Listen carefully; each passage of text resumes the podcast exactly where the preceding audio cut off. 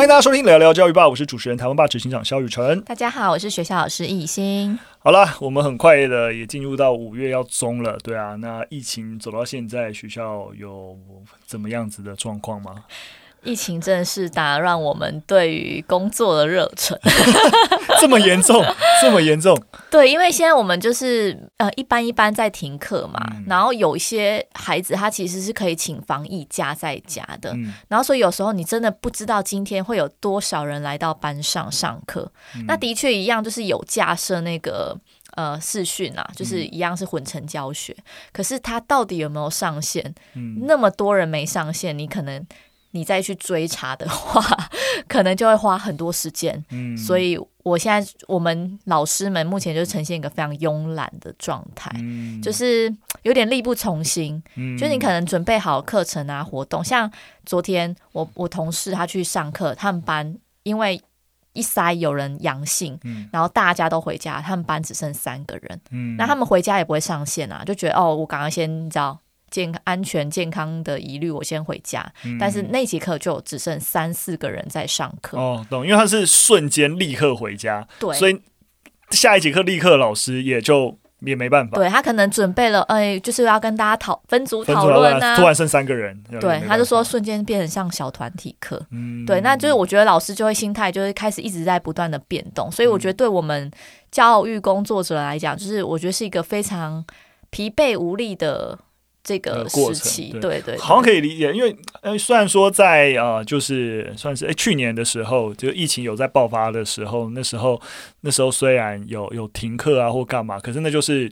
全部都停嘛，对不对？你就全部都线上远端，跟现阶段我们要跟疫情共存了，所以有些孩子还在学校，有些需要需要离开的那种各种复杂度就变得更高了。对，所以说有些老师，包括我们都会觉得，干脆就是全部停课，哦，你就干脆全部都就停课不停学，啊你干脆全线上。对，然后我们就全部来做视讯教学，就是线上教学。嗯、那我们备课起来，或是学生他也比较稳定、安定，知道自己的状态。嗯嗯，因为有可能就是瞬间宣布被停课，他隔天就不能来。嗯、那我觉得大家也就是心慌慌的。嗯、那尤其九年级最近又要会考了。嗯、那因为我我今年只教九年级的班，所以我每次到班上，其实你就会发现，大概有一半的人都请防疫假。嗯，他们就觉得要让自己的心再稳定一点。懂对，所以反而来学校真的大家。对，有一点就是啊，不知道疫情的变化，嗯、所以与其这样，倒不如安心在家，好好的念书，嗯、对，或是视讯听课。那对自己的那个身体的状况也比较理解。嗯、那因为现在就是会考，到底能不能就是你如果确诊了，那后续到底能不能继续考这个部分，嗯、好像都还没有就是有确定的。对。对，只有你是，比如说被隔离，然后后面的那个加四天，你是可以到，比如说自主健康的考场考试。嗯，对。但是我知道相关的，比如说像是最近的自由鉴定，嗯，较真，如果你是确诊者，你就是不能去考试，然后他会退你钱。然后你就是对，所以我有朋友的朋友，他就是第二阶段，就是较真第二阶段过了，可是他确诊了，他就没有办法去面，完全失去资格，哎，对，就是失去资格。但我不确定会考会怎么做，但是就是最近的资优鉴定的方案是这样。嗯，对。哇塞，真的影响很大哎。其实也可以，虽然说我觉得，我觉得刚刚一心讲的也。我觉得在以整体性来说蛮好，就是大家干脆就是全部全远端，可是的确也可以理解，就是呃实物面考量，例如说如果全远端的话，那家长是不是得留在家里顾小孩？对，没错，没错。那可是家长也要上班，可能也也没有办法之类的。对，所以现在就是一个问题，过渡时期嘛。嗯、对，嗯，感觉这个这段时间还要很长一段，对，还要再一段时间了。嗯，对，辛苦了，辛苦了。好好，我们。抛开这么沉重的一个 话题，今天还是要跟大家聊聊各种新闻啦。对，那嗯，我想说，我们就直接进入第一则新闻好了。好，希望是开心的新闻。哦哟，很难开心得起来哦。哦，那呃，最近啊，就是刚好前不久五啊五月四号，那哎，刚好五四是星战日，就是哎，你知道吗？星战日是星五月四号啊，就是哎，你有看星际大战吗？没有什么东西 啊！你已经订了 Disney Plus，对，可以追是不是？可以可以。好，Marvel 追完了，Marvel 追，但还好了，我觉得还好，就是好，对，算了，你 OK，不用不用不用，没有没有勉强一定要追，反正可是你可以理解，星战在国外很红，所以因为星战里面有一个著名的一句话叫做 “May the Force be with you”，就是愿原力与你同在。因为 May the Force，所以就是 May 是五月嘛、嗯、，Force 是四四月，所以就五月四号就会被认为是星战日。OK OK，对对对，其实我们现在现在就是呃就是。啊，录 Podcast 这一天刚好就是五月四号，只是大家听到呃，就是试出应该已经到五月十二号了，对不对？所以今天是星战日，那就很可惜啊。就我一直在想，哇，星战日台湾会不会有一些 活动？但是你知道，我那种无知的人根本不知道这 这个节日。对对对，因为我最近想要买一个星际大战有关游戏片，就想哇，那台湾会不会有一些优惠有特价吗？没有。好，台湾真的是就是没没这么热衷跟星战有关的东西，让我有点难过。哎、欸，好扯扯。远了，我们第一则新闻要谈的不是新战，只是刚好五月四号今天的一个呃新闻。那他其实在谈的是沿海防治法。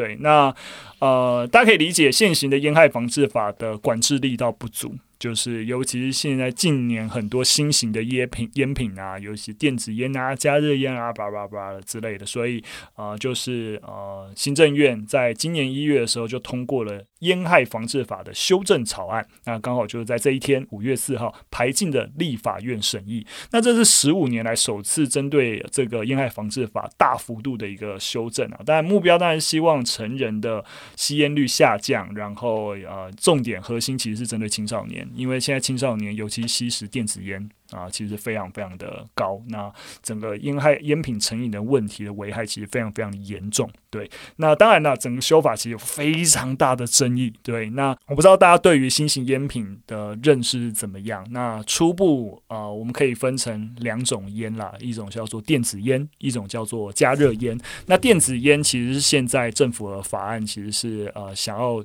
完全禁止的项目，因为电子烟其实就是它是用所谓烟油，那里面的成分其实非常复杂，然后很难很难管制，对，所以啊、就希望严、呃、全面的禁止。对，那另外一种加热烟呢，它其实啊。呃它的本质其实是烟草，它透过加热烟草啊的方式，点燃烟草的方式来去减少，就是说一一根烟一般的烟，就是你一点燃它就一定要吸完嘛。对对对对。那加热烟可以是你要吸的时候才加热一下烟，加热一下烟。对对，一口一口可以。对对对对，让你不用整根烟都吸完。对对对对，所以目前政府的规范啊，是把加热烟品视为是啊。呃跟既有的烟草的烟品是同一类，所以把它纳管，因为本来也是无法可管呐。那就是这次修法希望纳管。这当然了，这其实有很多争议，也就在这个地方。例如说，像董事基金会，他们其实针对加热烟品没有全面性的禁止是非常反对的，认为说不论是电子烟跟加热烟都应该要禁止。那当然啊，针对会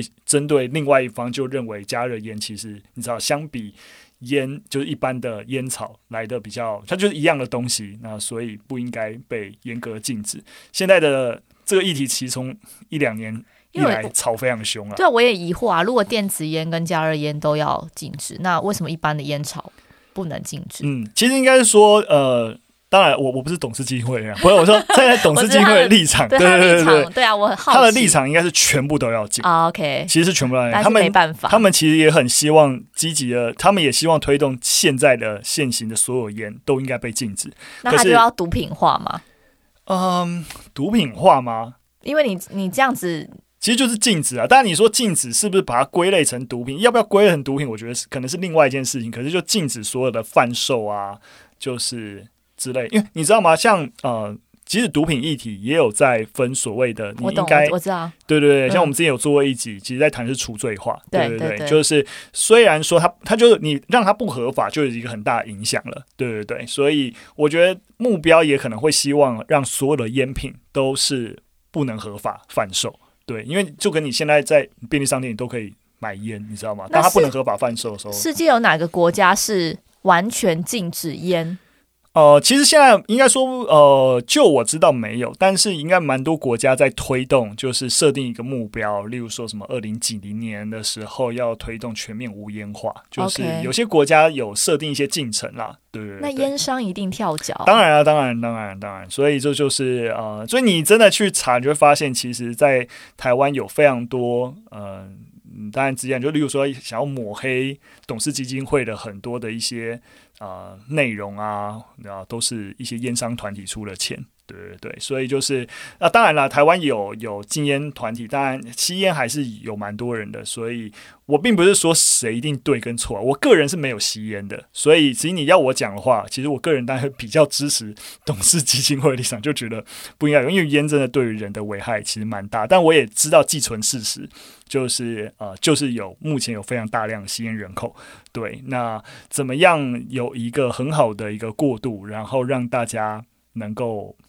达到一个共识，其实蛮困难的啦。但我想，我们有一个共同的目标是不变的，就是青少年吸烟这件事。我想，不论是现在有在吸烟的成人，还是没有在吸烟的成人，我想共同都不会觉得儿童、青少年吸烟是可以被接受的。对，所以当中呃，其实修法也有一个一个呃，有一个重点啊，就是把禁烟的年龄提高到二十岁。就是说，本来是十八岁以上才可以抽烟嘛，那这是提高到二十岁，对。但是我自己觉得啦，就是呃，虽然说这样提高了，大家也知道，就是说在学校阶段抽烟，就是对啊，这个这年龄的限制有意义吗？就是大家都很爱，嗯、呃，学生很爱在厕所。然后最近就是校园比较流行的，的确就是电子烟。嗯，我前阵子刚好那个修法在年初讨论的时候，我有在啊。呃公司啊，有话好说的节目里面有，就是有一集刚好有在讨论这件事情。那啊，其实里面呃，那个节目主持人甚至还亲自自己就去尝试在网络上面的一些网站上面购买电子烟，超容易。对，没错，虾皮直接、啊、直接买、欸，哎，对啊。然后无法可管、欸，学生是就是在卖电子烟，嗯、他被抓就是因为他在卖电子烟。嗯、对，对啊，所以。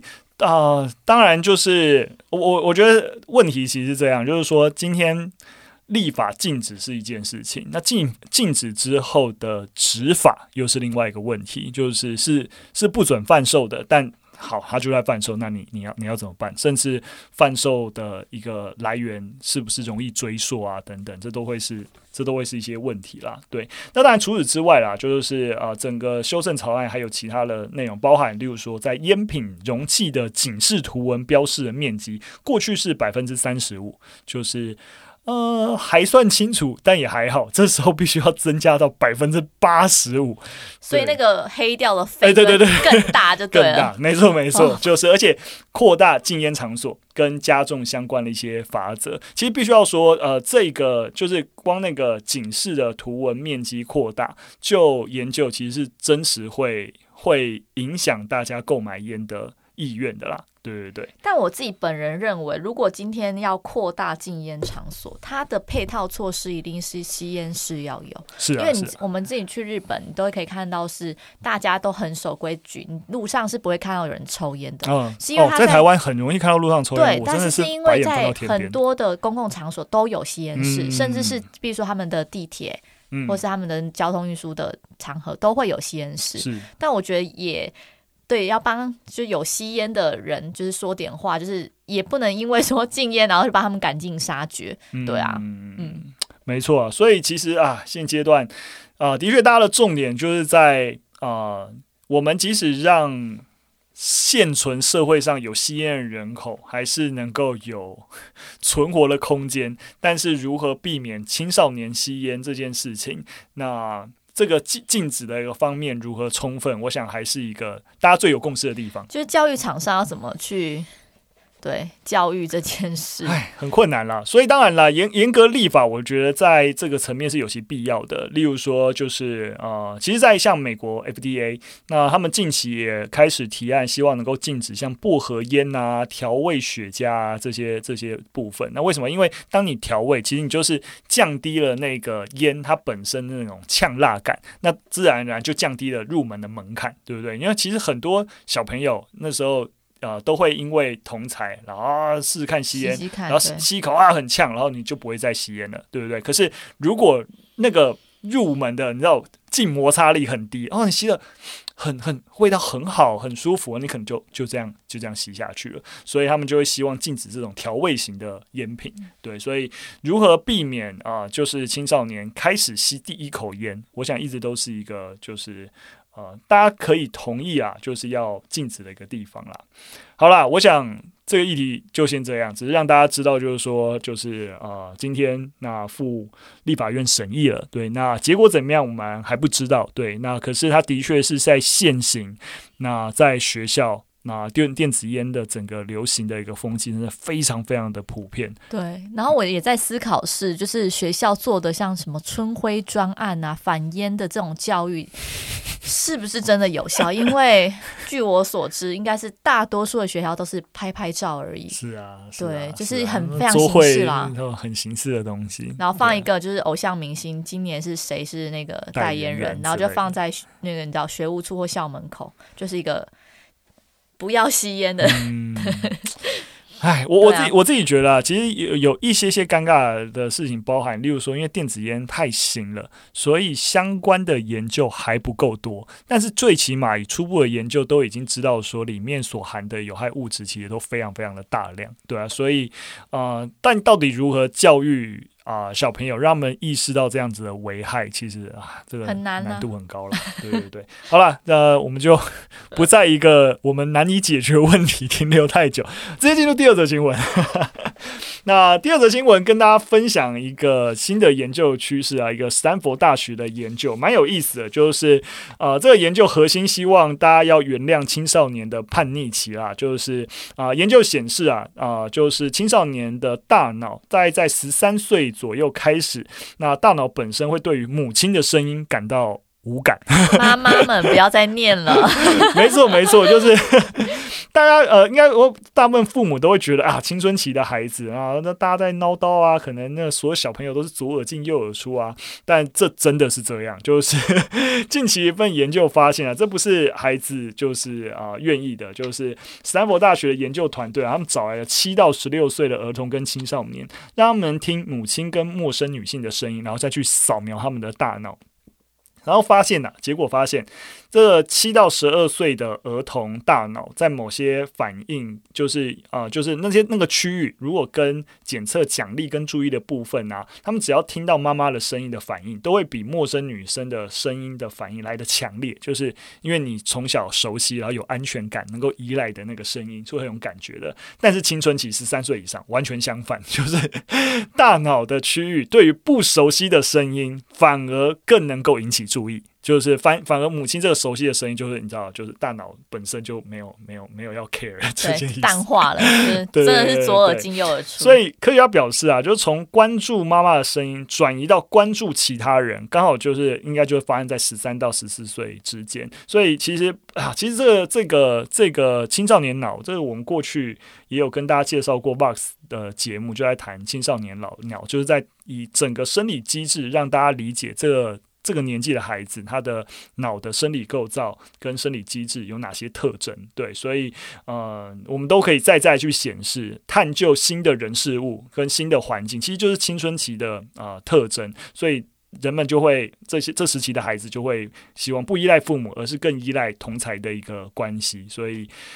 嘿呀、啊，我们很多教育的作为 应该顺势而为，所以青少年叛逆是非常正常的。没错，没错，没错。所以不要再念了，真的没有用，没有用。好、啊，我我觉得当然了，这就是再次呃去啊、呃，就是肯认上次跟大家谈的一个一个观念啦。那我也是觉得，为什么呃，我们我们我跟易经都是学宗教的，对啊，为什么宗教跟小教是一个截然不同的东西？就是因为。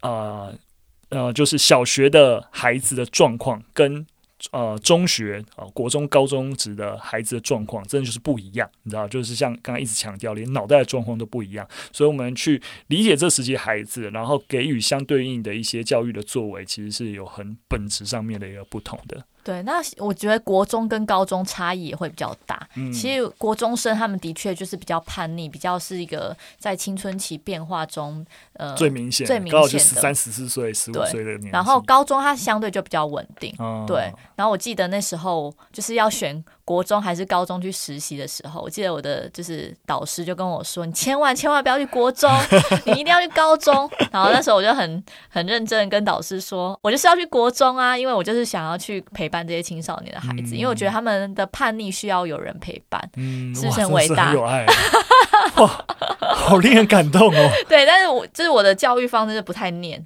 嗯、对，就是觉得好，你自己决做决定，然后承担后果，嗯、所以。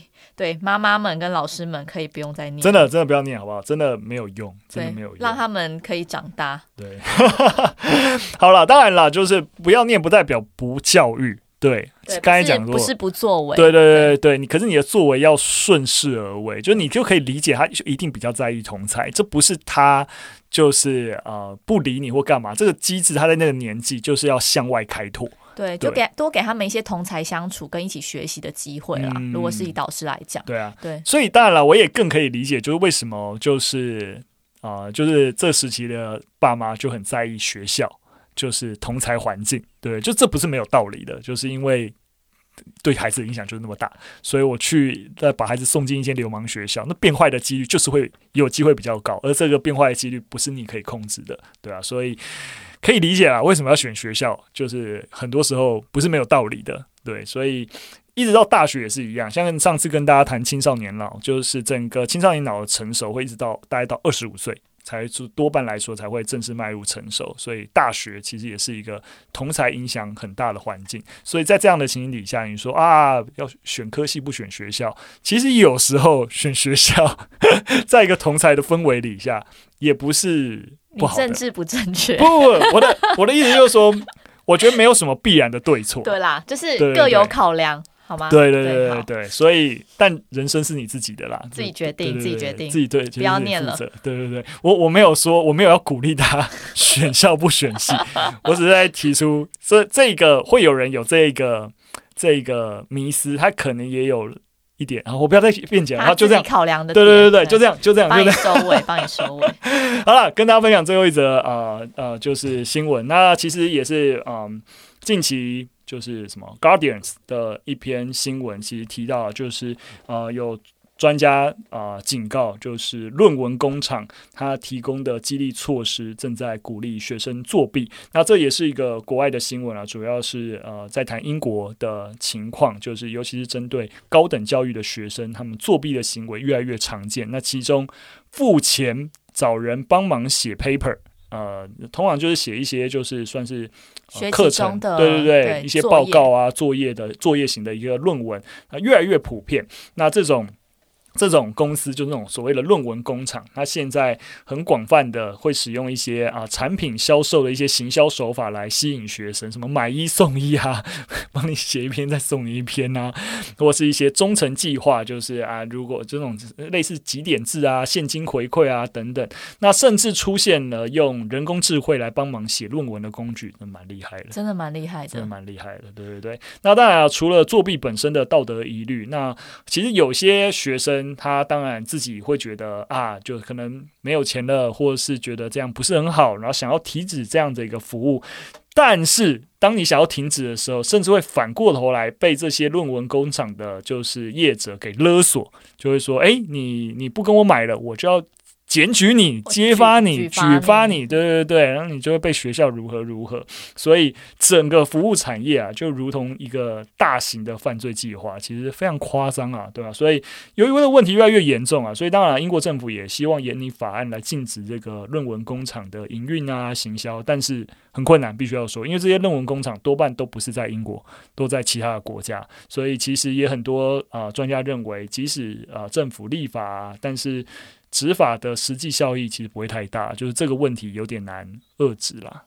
我真的觉得这是一个什么都可以买卖的时代，哎，真的很难想象我的作业叫别人写。我们以前很难想象，但但我必须要说，就是代写是一回，代写是一个一个点。但以前我们，我自己觉得我们以前在做报告的时候就，就就会复制贴上了，就是、哦、因为有网络，对对对对，对啊，就大家就会呃复制贴上，就这这是本质上也是一种报告作弊。对，然后所以我觉得你从复制贴上很容易被发现，然后就是啊、到我直接找人代写，它的差异度很大嘛，对不对？你要发现那个这个抄袭变得更加的一个困难，我觉得有点一以贯之啊，就是那个这个逻辑是一致的，就是这个作弊的风气其实一直都在。对，那只是我我自己觉得啊，作弊风气的一个体现，不论是你知道抄别人的答案。啊、就是刚刚讲的复制贴上，甚至刚那个新闻讲找别人代写，我觉得它都是一个教育形式主义下的一个恶劣体现。就是效率低落化。我觉得我们本来是希望能够去检验学生的成长，可是因为表象要这个报告，要这个东西，那所以我只要完成这个表象报告，就好像可被证明啊、我有一个学习成果了。所以大家就最后是会是在意这个表象。所以呃，我我自己觉得啊，像是我们最近大家在炒的学习历程档案，老说，我就觉得学习历程档案相对它好很多。对，虽然说刚开始出现的时候有很多乱象。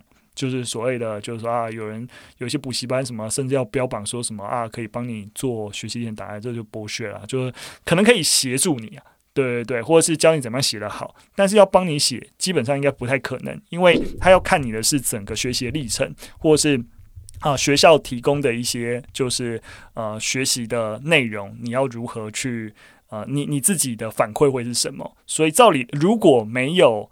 怠惰的老师的话，你的学习历程档案是在每个学习是被你的老师给核可才能够上传的，所以然后每每每学期每学期这样子看你的学习历程上传，照理来说，它不是一个啊，你你三年后然后瞬间可以上传一个学习历程档案可以瞎掰的，那其实是相对比较困难的。所以我自己觉得，如果呃整个在教育现场更重视学生诞生出这些作品的历程，其实是。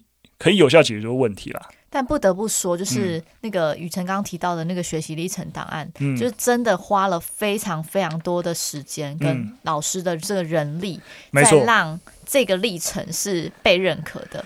因为我我是 蛮常听到，就是我的同事们，他们可能就是在暑假甚至寒假都在看学习历程档案，但相对应的就是 那个措施，对，要怎么让老师觉得说，哦，我在做这件事情不是在做白工，嗯，对，因为花的时间其实真的是很很细琐，然后。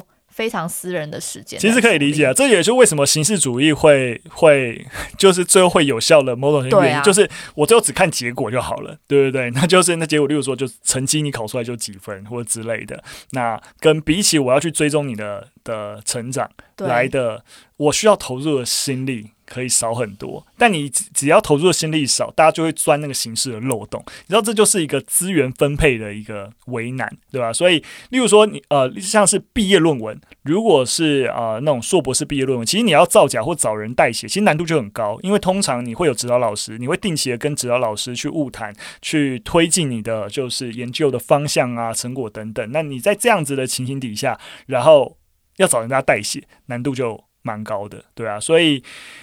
唉，讲的虽然很理想，我也可以理解刚才一心说的，就是实质上面对于现场啊、呃、老师而言啊，让你学习历程档案造成极大的困扰。但我觉得这也是资源问题。对，对，那我有足够的老师，对对对对对对，来协助这件事情，然后那就可以解决这个问题。所以必须要说，像我们之前讲的，就是说，当我们的就是。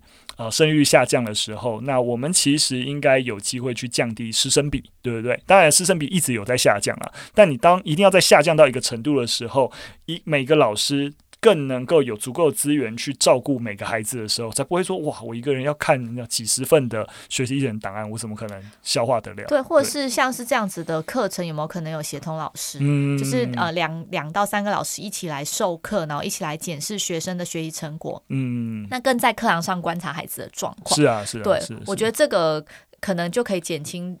单一老师他对于整班这么多的 loading，嗯，对他的负担，没错。所以方向上而言，我也还是不要说，我我不是政策拥护者，但是我个人还是认为，就是多在意历程，然后去了解学生的那个整个。